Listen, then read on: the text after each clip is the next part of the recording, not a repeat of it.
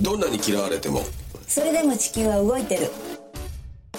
新しい物語の触れ方 B ファクトリーがお送りします。ゆうきみもです。ゆきかろんです。あの前もね話したけど、自分の中にあることをこう言葉にしてこうやって話していくっていうのは本当いいことだと思うね、いろんなものが見えてくるし、自分自身が潜在意識の中で思ってることがポンと言葉になって出てくるじゃん？でやっぱりこれをポッドキャスト始めて1ヶ月ぐらいになるんだけど、いろいろ見えてきたな。うん。そうだね。やっぱりなんか一つそれをやると一つ固まっていくし、で自分のあこうだと思ってたことが違ってたなっていうのが修正されたりね、なんかやっぱり良かったなと思う。至らなさも含めて 自分たちの至らなさも含めて、うん。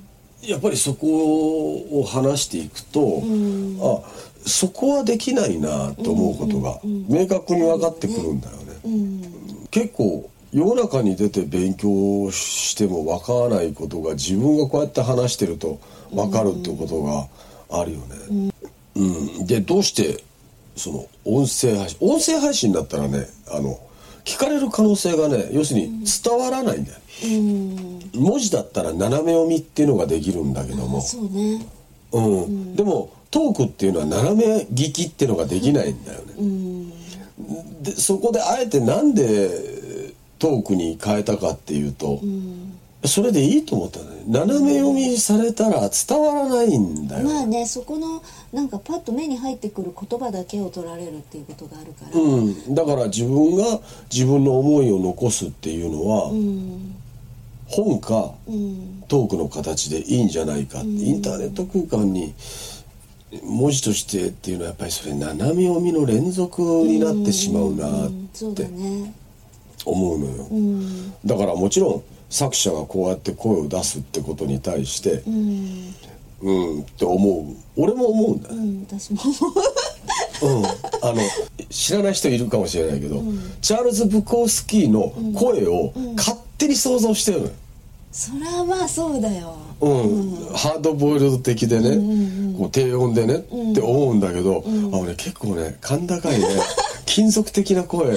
あーやっぱりねでもその自分の思い通りの声であったとしても、やっぱり違うから、ね、違うだろうね、うん、だからどれが出てきても違うって思うから、うん、だって俺なんてそのゴンゲみたいなもんだからね「雨のように聞こえる」はみんな文字で読んでたわけじゃん、そしてみんなさこんな繊細な人壊したらどうしようって思いながら俺に会ってさ、会った瞬間にさ「なんだ!」って言われるタイプだからね。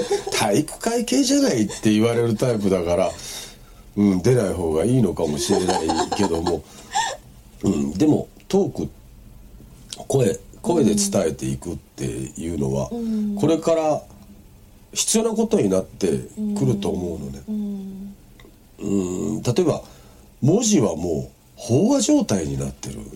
そうだね。もうみんなができることだから、うん、だ飽和状態になってて、差異がなくなってくるわけのはこれから。どんどん必要になってきて、で高齢化社会になってくるとね、うん。やっぱり目が、目からの情報よりも耳からの情報情報っていうのかな、お話っていうのになっていくだろうなって思うのね、うん。